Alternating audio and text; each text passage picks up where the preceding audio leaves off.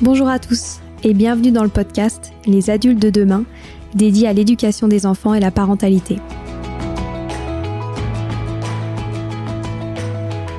Les adultes de demain, c'est une conversation entre d'un côté une mère, Sylvie Descleb, 5 enfants, entrepreneuse depuis plus de 30 ans dans l'éducation, directrice d'école Montessori, éducatrice, créatrice d'un organisme de formation et écrivaine dans l'éducation.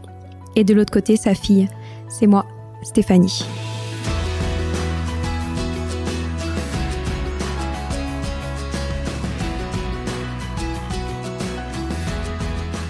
J'ai été élève avec mes frères et sœurs dans l'école Montessori de mes parents, de la maternelle jusqu'au bac. Du haut de mes 27 ans, je me suis toujours rendu compte que cela faisait nous des profils assez particuliers, suscitant de nombreuses interrogations. Non seulement car je suis un pur produit de ces pédagogies dites positives, très à la mode depuis peu, mais surtout parce que j'ai grandi dans un environnement dédié à l'éducation des enfants.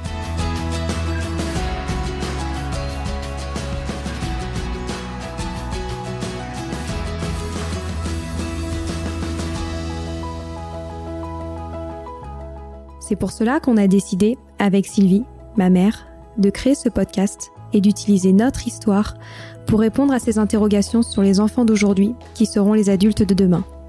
Chaque semaine, j'interrogerai Sylvie, une experte de l'éducation, et mère et grand-mère épanouie, pour aborder des grands thèmes en lien avec l'éducation et la parentalité, pour comprendre les évolutions de la société, les opportunités, les inquiétudes, les interrogations de jeunes adultes comme moi de parents, futurs parents, grands-parents, professeurs ou simples passionnés de l'éducation.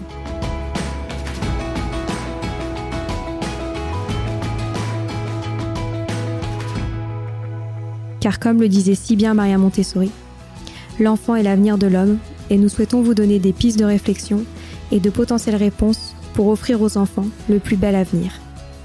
Nous inviterons également des experts pour partager leur expérience sur des sujets qui nous passionnent, alors, merci pour votre soutien et bonne écoute sur les adultes de demain.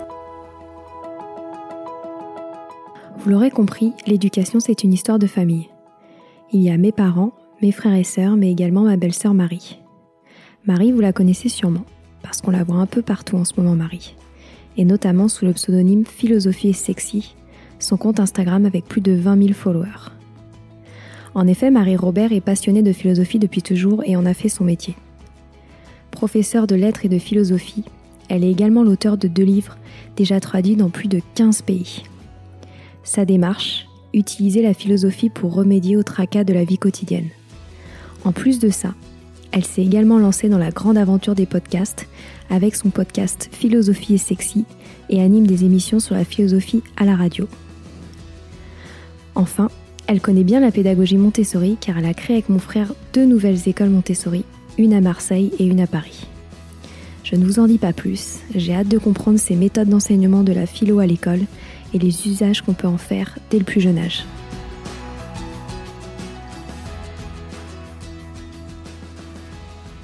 Salut Marie, on est trop contente de t'avoir euh, aujourd'hui avec nous. Est-ce que tu peux nous dire un peu plus euh, d'où tu viens, ton histoire un petit peu? Alors déjà moi aussi je suis trop contente de vous avoir, euh, voilà, de profiter de ce moment pour les adultes de demain et de ce podcast que j'aime beaucoup.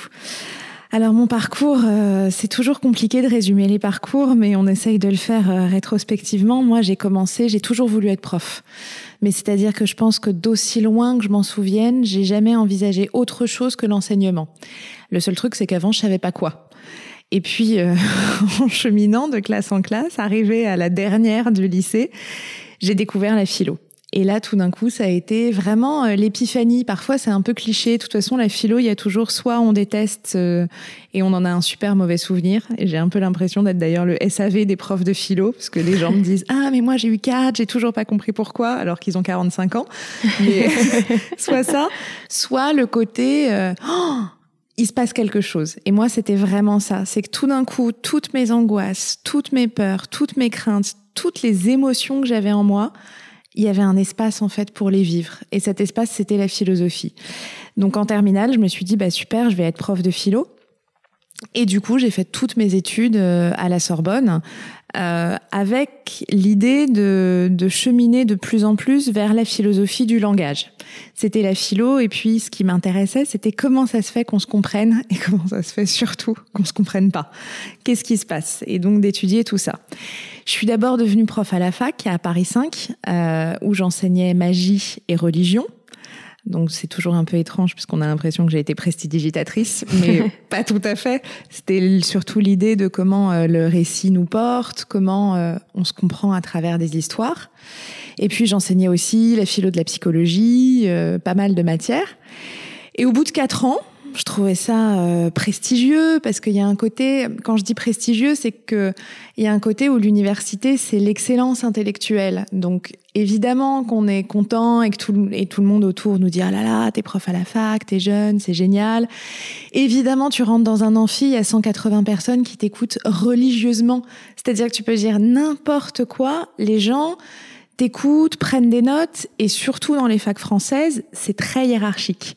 C'est-à-dire que vraiment personne dans un amphi ne pose une question. T'en as toujours quelques-uns qui viennent à la fin, mais c'est très rare. Et en fait, au bout de quatre ans, je me suis dit, mais c'est horrible. C'est horrible parce que intellectuellement, j'ai rempli euh, ma part du contrat, c'est-à-dire que c'est bon, mon cours il est composé, il est écrit, il est fait, euh, ça, ok. Mais par contre, en termes de transmission, il se passe rien. Je suis pas bousculée, je suis pas interrogée, je suis pas euh, poussée dans mes retranchements, et moi j'ai besoin de ça pour évoluer. Et donc au bout de quatre ans, ben j'hésitais un peu euh, vers où aller. Et puis par un curieux euh, concours de circonstances, euh, par une annonce en fait d'un cours particulier que j'avais parce que je donnais beaucoup de cours particuliers à côté. Et en fait c'était un truc déjà que j'adorais dans toutes les sciences humaines, hein, plutôt euh, français, histoire, philo. Donc j'avais une annonce en ligne et par un curieux concours de circonstances, euh, un 15 août, alors que j'étais en Croatie, je reçois un email d'une certaine Madame Descleb. Et moi j'étais au Canada. Hein. qui me dit euh, votre profil euh, voilà nous intéresse. Je cherche une prof de français pour dans 15 jours. Première réaction, je me marre. je me dis bah c'est super, je suis prof de philo et puis bah dans 15 jours. puis au lycée, dans un lycée Montessori. Donc là ça faisait beaucoup beaucoup beaucoup d'infos. Euh, et puis finalement, j'ai eu Sylvie au téléphone et en fait euh, ça a tout de suite accroché. On est resté très longtemps, moi en Croatie, elle au Canada, mais on est resté, on a discuté pendant un long moment. Et c'est comme ça qu'un jour après, je me suis retrouvée euh, au lycée. Donc dans, dans le lycée de Sylvie. Et en fait, pour donner des cours de français. Et en fait, ce qui était génial et ce qui était hyper intéressant, c'est que moi, je connaissais euh, le programme et je le connais euh, bien. Je connaissais les enjeux de l'éducation nationale. Je connaissais ce que c'est que le bac de français euh, et cette rigueur-là. Mais tout d'un coup, j'étais, c'était le grand écart par rapport à la fac. C'était un public qu'il faut mobiliser parce que avec des adolescents, et ça, c'est sans doute euh, la plus grande expérience de vie pour moi. C'est un public que j'aime beaucoup parce que c'est un public très dur. Mais très dur, pas dans le sens euh, ils sont horribles les ados, pas du tout. Très dur parce qu'ils vont pile là où c'est compliqué, là où tu as une faille, là où tu sais pas trop, là où émotionnellement c'est dur. Et du coup, ça suppose qu'il faut tout réinventer. Tu peux plus rester devant ton, dans ton tableau, devant remplir juste ta faille narcissique. Tu dois remettre en cause toute, ta manière de transmettre. Et donc ça a été euh, un an euh, d'invention en fait. Fallait vraiment inventer, fallait faire autrement. surtout que toi, tu peux réinventer en fonction des enfants, en fonction des jours, en fonction de la saison, en fonction de l'environnement. C'est ça qui était extra, est, qui est extraordinaire, c'est que elle, elle euh, ouais, quoi. Pour moi, ça a toujours été fabuleux de voir comment Marie enseigne, quoi. Parce qu'elle, vraiment, elle invente chaque jour, je crois. Mais en fait, je pense que ce cadre était était parfait pour moi parce que en fait, c'est un cadre euh, et c'est ça qui est génial en Montessori et ce qu'on essaye beaucoup d'ailleurs de, de transmettre aussi à nos équipes et aux profs par la suite, c'est de dire euh, c'est une liberté dans un cadre pour les élèves, mais pour les enseignants aussi. C'est-à-dire bien sûr, on a des impératifs. Et quand on prépare des, des gens à des examens euh, type, bien sûr qu'on a des impératifs. Et c'est notre devoir de leur donner cette excellence-là. Mais une fois qu'on a compris ça, bah, il y a tout le reste, en fait. Il y a l'émotion, il y a la créativité. Et on en parle parfois pas suffisamment dans l'enseignement. On arrive dans une salle de classe avec ce qu'on est.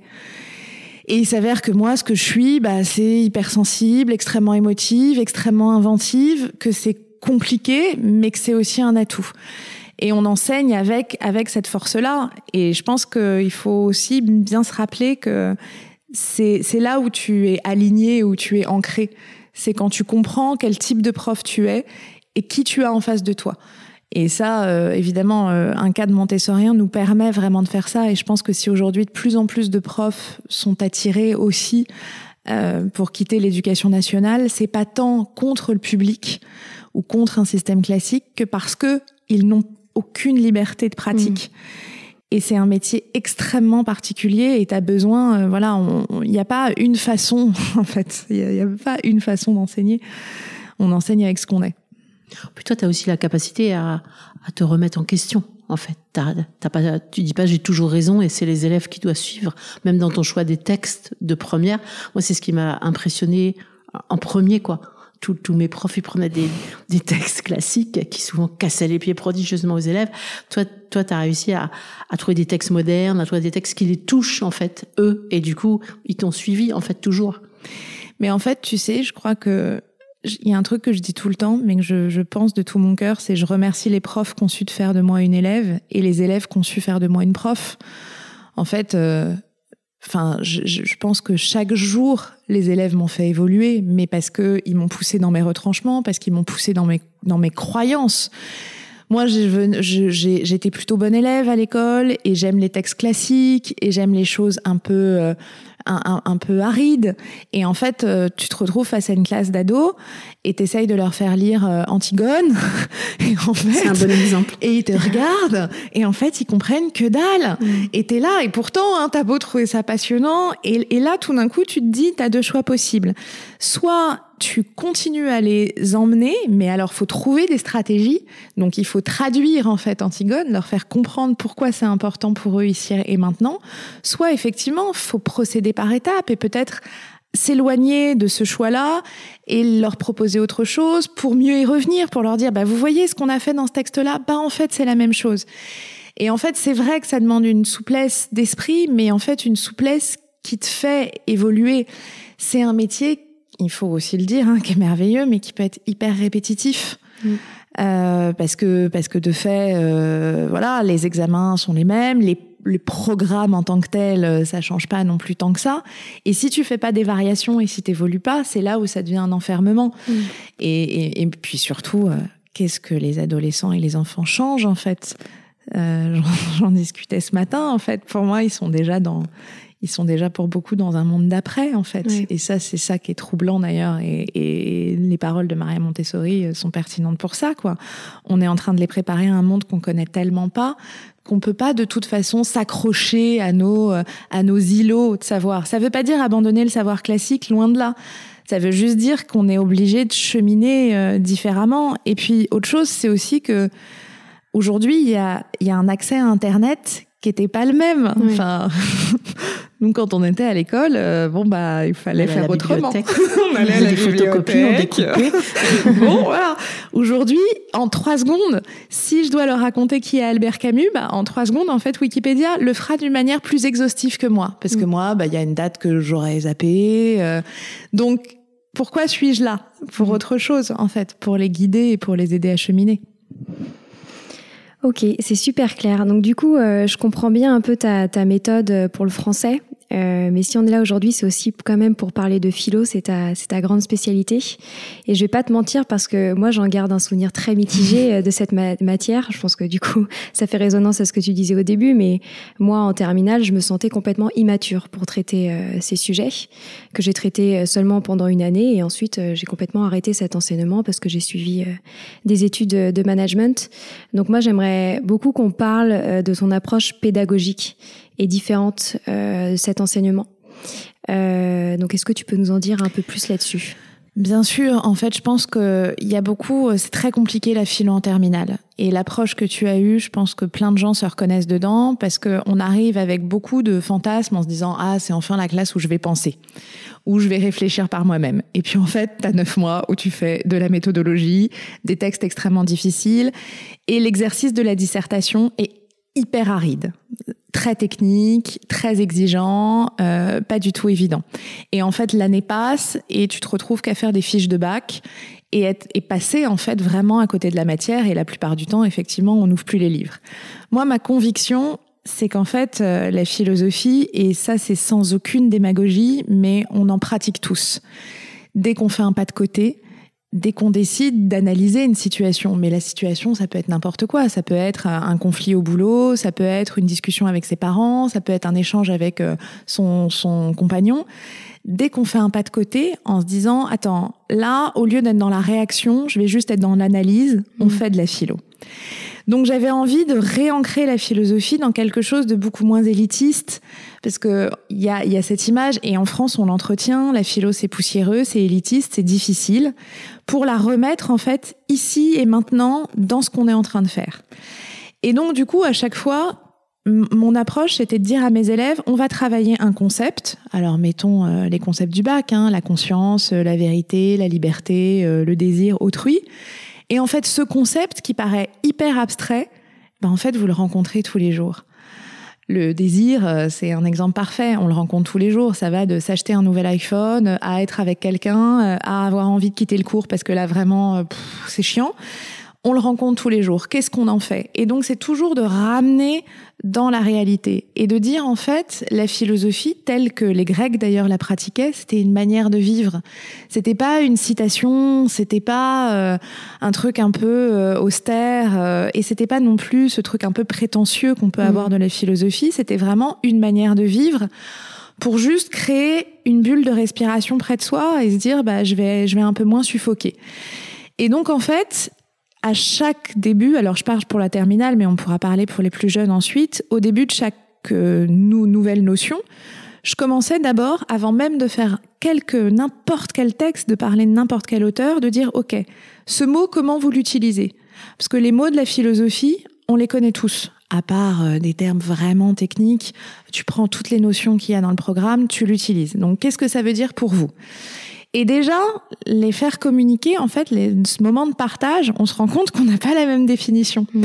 Quand on parle, le, mon premier cours, je le fais systématiquement sur le bonheur. Parce que euh, la notion à la fois la plus cliché, en même temps la plus essentielle, parce que c'est quand même le truc qu'on a à peu près envie de viser. Et là, tout d'un coup, le bonheur, bah, on se rend compte qu'en partageant, on a des visions extrêmement différentes. Et après ce moment de partage et ce moment vraiment de réalité, on construit avec des auteurs. Et puis ensuite, un nouveau, à nouveau, je l'ai fait écrire. Et alors, ces auteurs, qu'est-ce que vous en pensez? Comment vous vous positionnez? Il y a quelque chose qui, et à la fin du cours, l'idée, c'est d'être transformé. Parce que ce qu'il faut pas oublier, c'est que l'intérêt du savoir en général, et de la philo encore plus que les autres matières, c'est qu'on en sorte en étant différent. Mm. C'est-à-dire qu'il se soit passé quelque chose. Et ça, même dans tous les cours, euh, ce qui est terrible, et la sensation la plus atroce, c'est quand on sort d'une journée de cours et qu'on se dit, bah en fait, j'ai perdu mon temps. Il s'est rien passé. Mm. Et c'est un truc qu'on a connu. Euh, c'est quelque chose qui parfois, et ça nous laisse une sensation euh, qui est difficile. Et donc moi, mon objectif, c'était qu'à la fin du cours de philo, que tu sois d'accord, pas d'accord, que tu trouves que vraiment Kant dit n'importe quoi, ou que tu sois plus spinoziste, ou que toi, en fait, c'est vrai, tu pensais que le bonheur, c'était ça, mais en fait, tout d'un coup, tu te rends compte que c'est plus compliqué. J'ai envie qu'on voilà, qu'on sorte du cours en se disant ça. Et donc beaucoup les faire partager, parce que la philo c'est un nous, c'est aussi apprendre un collectif. Beaucoup leur faire lire de textes, mais en leur demandant de se confronter, et beaucoup les faire écrire. Parce qu'en fait, ce qui est compliqué, c'est que parfois on a l'impression d'avoir compris une idée, mais en fait, quand on la met, quand on essaye de la mettre par écrit, on se dit, mais en fait, euh, je sais pas des masses ce que ça veut dire mon raisonnement. Parce que le, le fil conducteur de tout ça, c'est un, être transformé, et deux, se rendre compte que c'est plus compliqué que ça. Ce que j'adore avec la philo, c'est que c'est la matière qui nous apprend qu'en fait, la vie, c'est plus compliqué que ça. Et là, j'en viens aux ateliers philo qu'on fait avec les plus jeunes. Et mon point de départ de ces ateliers, ça a vraiment été euh, dans, dans la classe de Sylvie. En fait, ce qui est génial, c'est que dans le parcours classique, dans quel que soit l'exercice, on te fait aller d'un point A à un point B. La philo, on, te fait aller euh, nulle part, en fait. Il n'y a pas de point B, il n'y a pas un point d'arrivée. Et ça, c'est quand même un truc à transmettre. parce qu'en fait, euh, comme tu disais, on n'en fait qu'en terminale et bah c'est dommage. Donc, euh, euh, moi, je m'étais toujours dit, mais fallait rencontrer la bonne personne pour le faire, que ce serait bien qu'il commence tout petit et qu'il continue toujours, parce qu'en fait, la philo, Mm. c'est réfléchir à, à la vie, Mm. quoi. Et donc, plus ils commençaient tôt, déjà plus ça leur faisait de temps, et puis plus le cheminement était intéressant. C'est pour ça qu'on on a, commencé chez, chez les petits Mm. avec Marie. Et tu aurais un cas d'élève en terminale euh, pour qui il y a eu un, changement fabuleux, euh, justement, euh, pendant début d'année qui pouvait être un peu compliqué et suite à la fin des cours de philo, il y a eu un, vrai changement? Ouais, en fait, bon alors j'en ai beaucoup, mais il y a aussi une particularité, c'est que en fait, quand on arrive à leur faire, à les éloigner en fait de cette image de la philo un peu poussiéreuse, souvent non seulement ils y prennent goût, mais en fait, on se rend compte qu'ils sont à un âge où ils sont vraiment mais en prise avec tellement, aux prises avec tellement de réflexion, tellement de raisonnement. C'est aussi l'année où on leur demande de choisir un avenir. C'est aussi l'année où pour certains ils vont quitter leurs parents l'année prochaine. C'est aussi l'année où le corps se transforme. Alors les années précédentes aussi, mais t'es dans une émancipation et en fait tout d'un coup quand t'arrives à enlever cette première couche là, Mm. et ben en fait ils, ils se mettent vraiment à prendre plaisir à faire de la philosophie. J'ai plusieurs cas d'élèves et Sylvie s'en souviendra. Euh, on a euh, Corentin, euh, Corentin qui était un élève. euh, très très très très très introverti, Beaucoup d'angoisse beaucoup d'angoisse. perclus d'angoisse, incapable vraiment. Par moments, c'était proche même de la phobie scolaire Ouais, au début. ah oui, oui. Et en fait, encore aujourd'hui, il m'a envoyé un message il y a deux semaines. Il continue à lire de la philo parce que justement, il a trouvé cet espace où il se sentait pas nul d'avoir des angoisses. Donc, c'est vraiment devenu presque une approche thérapeutique.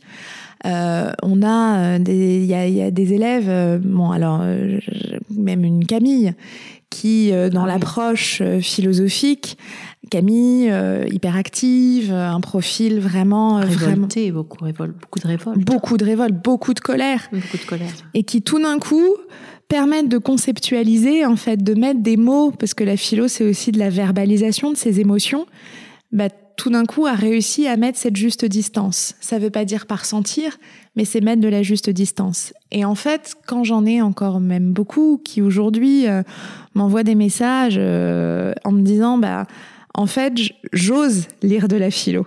Il y a rien de mieux en fait. Oui. C'est ça le plus beau, c'est que c'est surtout cette audace, non seulement d'en lire, mais aussi de se rendre compte qu'on a un super pouvoir en nous, parce que c'est ça la philosophie. Ça, ça t'évite aucune crise. C'est pas une méthode toute faite.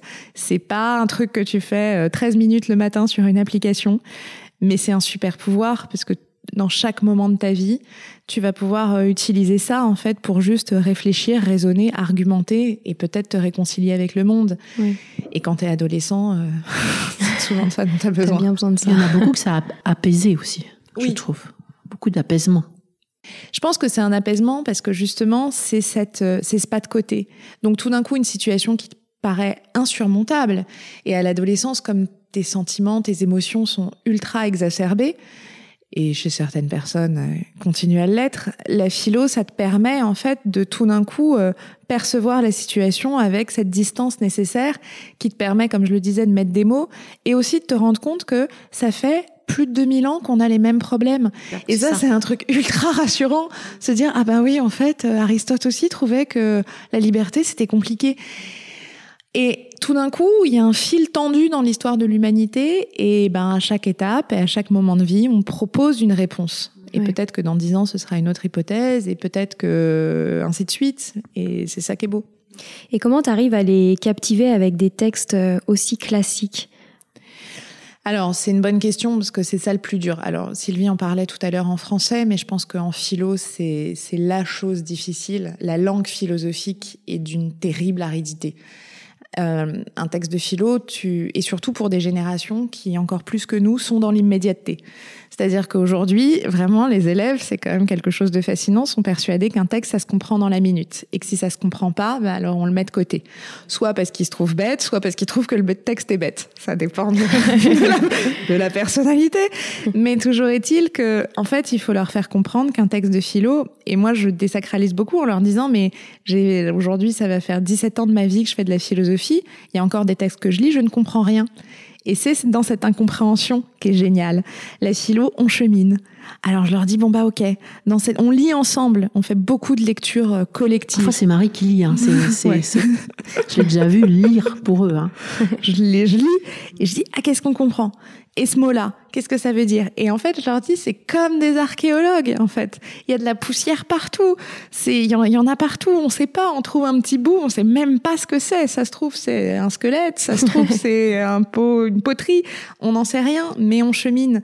Et en fait c'est aussi cet exercice de la patience de, de les choses infusent rien n'est rien n'est immédiat qui les aide beaucoup aussi à travailler cette capacité à se faire confiance et, et à y revenir. Oui. Et donc du coup, je fais un peu avec eux ce travail de traduction. Et puis surtout, euh, il y a des moments où, quand les textes sont vraiment extrêmement difficiles et décourageants, bah en fait, je leur traduis avec une autre langue. La, la, la faculté de la philo, c'est enfin quand on aime beaucoup la philosophie et qu'on connaît bien les textes, c'est qu'en fait, euh, voilà, je peux tout à fait leur dire que la Kant, c'est complètement incompréhensible, mais en fait, euh, traduire euh, la situation avec leurs mots et à leur échelle, et ils se disent ah ben oui, j'ai tout à fait vécu ça. Bah, voilà. Et c'est d'ailleurs ce que tu fais euh, super bien dans tes deux livres, ce que j'ai mentionné en intro. Est-ce que tu peux nous parler aussi de ton approche avec les petits, du coup? Alors vraiment, c'est hon- honnêtement, euh, j'ai une passion pour enseigner euh, aux adolescents. Euh, c'est vraiment l'âge, euh, enfin c'est mon âge favori et je pense que ça le restera toujours. C'est quelque chose de, de presque d'animal. Mais par contre, je dois dire, et je, je m'excuse d'avance auprès de tous les ados qui, j'espère, nous écoutent, faire de la philo avec des petits, c'est mille fois mieux. C'est exceptionnel. Non, en fait, c'est exceptionnel parce que justement, comme je le disais, à 17 ans, t'as déjà, c'est pas que t'es figé, mais c'est qu'il y a déjà beaucoup de choses. Euh, du, t'as peur du regard des autres, euh, t'as déjà le poids de ta famille, des amis, de, t'es déjà en fait, comme t'es en, en transition vers l'âge adulte, t'es déjà très normé. Alors que quand t'es enfant, je suis absolument convaincue qu'à 6 ans, c'est un des âges les plus métaphysiques. T'es jamais autant philosophe qu'à 6 ans. Je dis 6 ans parce que c'est vraiment l'âge d'ouverture au monde. Et du coup, comme c'est l'ouverture au monde, et la philosophie, c'est pas autre chose que ça, hein, le point de départ de la philo, c'est l'étonnement. Et ben à 6 ans, en fait, tout étonne. Mm. Ah mais pourquoi tu fais ça, toi? Mais pourquoi toi t'as dit ça? Et puis pourquoi les rapports sont comme ça? Et puis où vont les gens après la mort? Et puis le souvenir, qu'est-ce que c'est le souvenir? Et puis si je pense beaucoup à quelqu'un, est-ce que ça le ranime? Et tout d'un coup, c'est cet étonnement en fait perpétuel. Et donc les ateliers philo à 6 ans, non seulement euh, c'est bouleversant, parce que vraiment ça te bouleverse, parce que par moments ils vont chercher des raisonnements que qu'on peut plus avoir parce que même si évidemment mon métier et ma formation fait que j'ai une expertise philosophique mais cet étonnement on le perd. Et c'est ça qui- qu'il faut restaurer mais on le perd avec l'âge adulte avec le temps avec la quotidienneté. Et à 6 ans ils te remettent les pieds dans cette curiosité. Donc non seulement c'est bouleversant mais ensuite pareil on, on commence en fait en racontant une histoire et il s'approprie l'histoire et raisonne à partir de l'histoire. Et toi, tu peux totalement te mettre à l'écart. Et pour le prof, c'est un apprentissage extraordinaire aussi pour l'éducateur parce que t'as plus besoin d'exister. Mm. T'as plus besoin d'être qui, quand même celui qui est, va les diriger quelque part. Et l'autre jour, justement, pour apprendre Montessori, je, je faisais une conférence sur la philosophie pour enfants et, je disais euh, aux, stagiaires, faites attention parce que rappelez-vous que c'est la conclusion leur appartient. Et que parfois la conclusion va même te déstabiliser, va t'emmener à un endroit où tu te dis mais moi je suis pas hyper d'accord. Et ben peu importe, parce que finalement ça leur appartient. Et il faut accepter ça en fait, faut accepter que ce soit un moment euh, de raisonnement libre. Ouais. Puis souvent, ils- c'est eux qui nous emmènent à Ah oui. nous poser des questions. Quoi. Ils nous posent des questions qui, oh, ça nous, ça nous fait, ça nous remue beaucoup, quoi. Ah bah tu prends des claques. Oui. Enfin, honnêtement, enfin, tu prends des claques parce que euh, pa- parce qu'ils font référence à des choses qui toi te bousculent ou parce qu'en fait ils ont cette cette simplicité en fait de la parole et, et ce rapport quand je dis c'est très métaphysique, c'est que la métaphysique c'est vraiment le questionnement sur l'être, sur ce qui a de plus important, le sens. Et les enfants en fait te ramènent au sens. Nous on est déjà construits.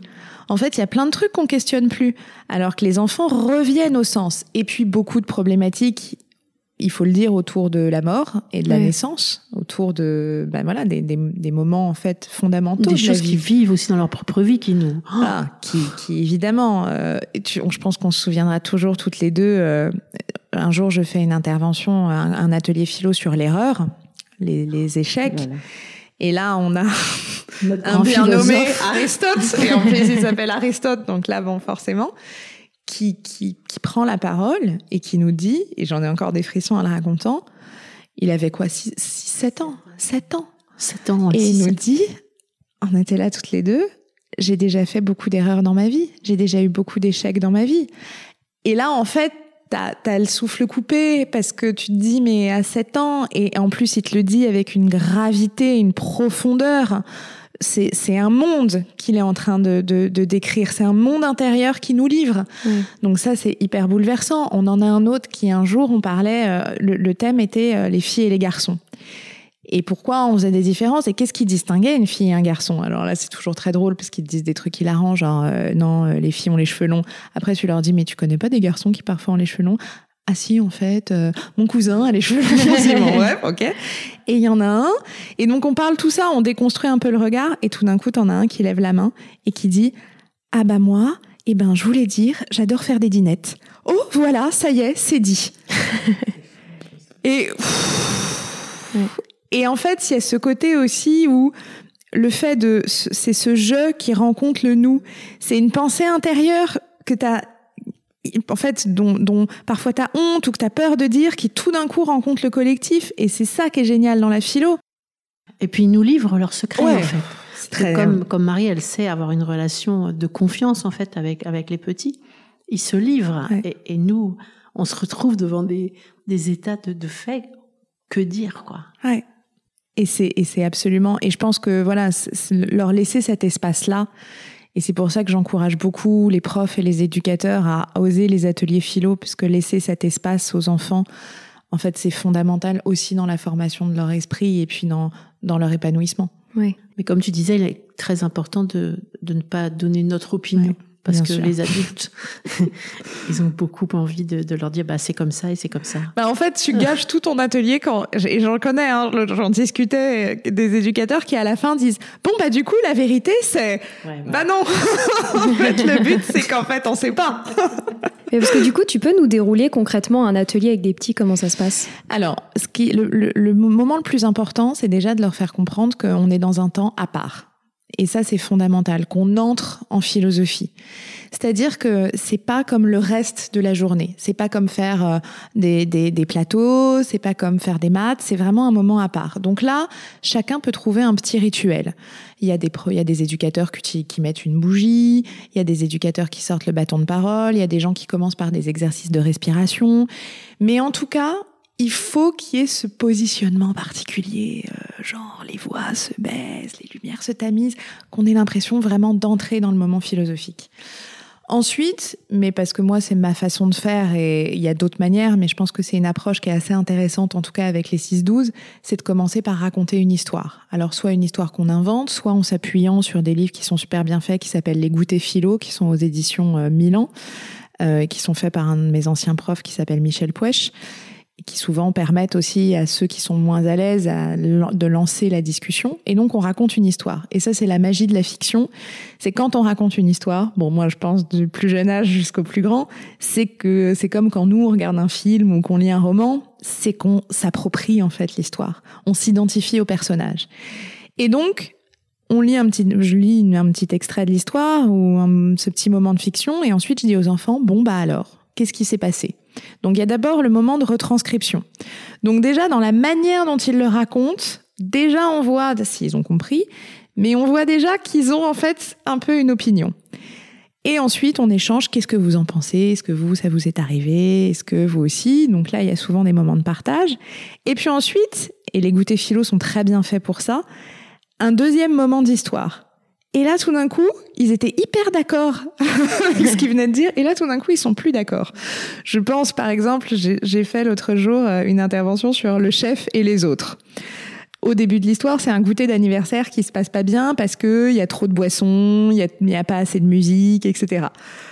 Les enfants, sont là, genre, ah non, mais il faut un chef. Il faut absolument un chef, en fait. Il faut un chef qui donne des ordres. Deuxième histoire, le, ils ont désigné un chef, mais en fait, le chef décide de tout. Intervention des enfants. Non, en fait, un chef, c'est pas terrible. c'est bon?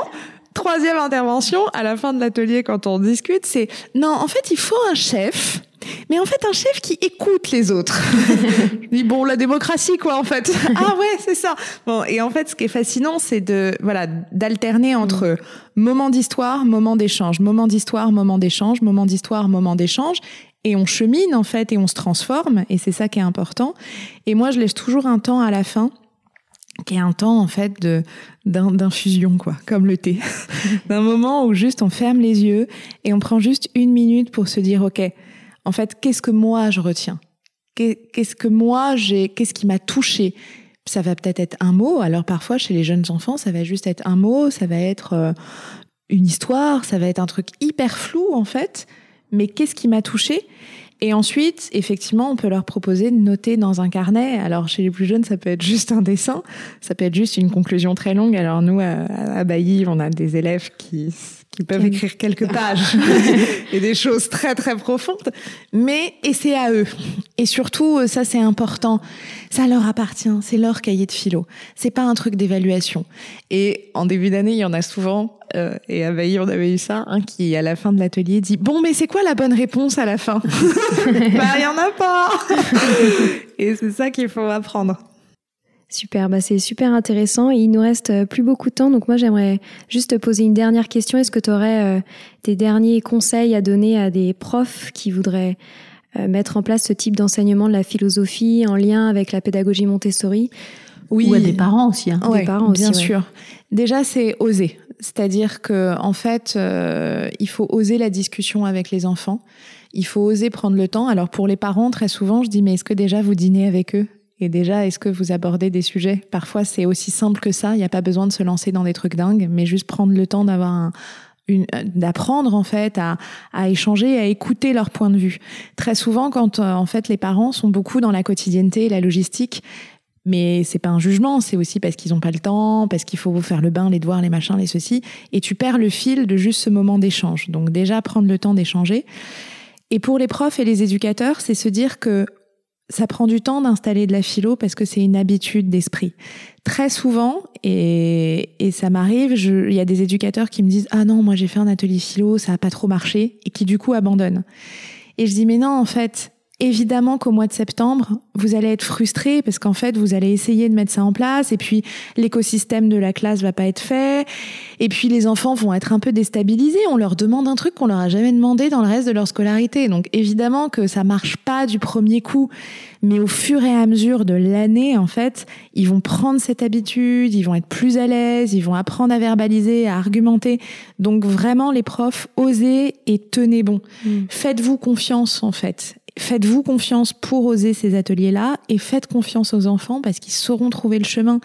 Et c'est en ça que les ateliers philo ne sont pas stricto sensu euh, montessoriens, mais en fait sont totalement dans la philosophie. C'est si tu places pas un regard de confiance sur les enfants dans leur capacité à réfléchir, mm. évidemment que tu passes à côté de tout en fait.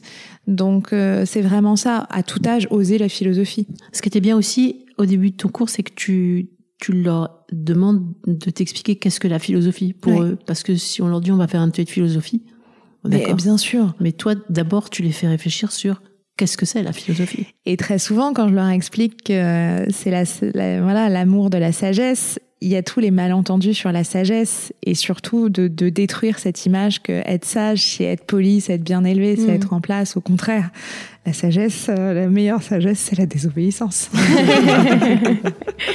bah, merci beaucoup Marie pour ces belles paroles. Ça donne envie de refaire de la philo. à très bientôt. Voilà, c'est fini pour aujourd'hui. On espère que cet épisode vous a plu.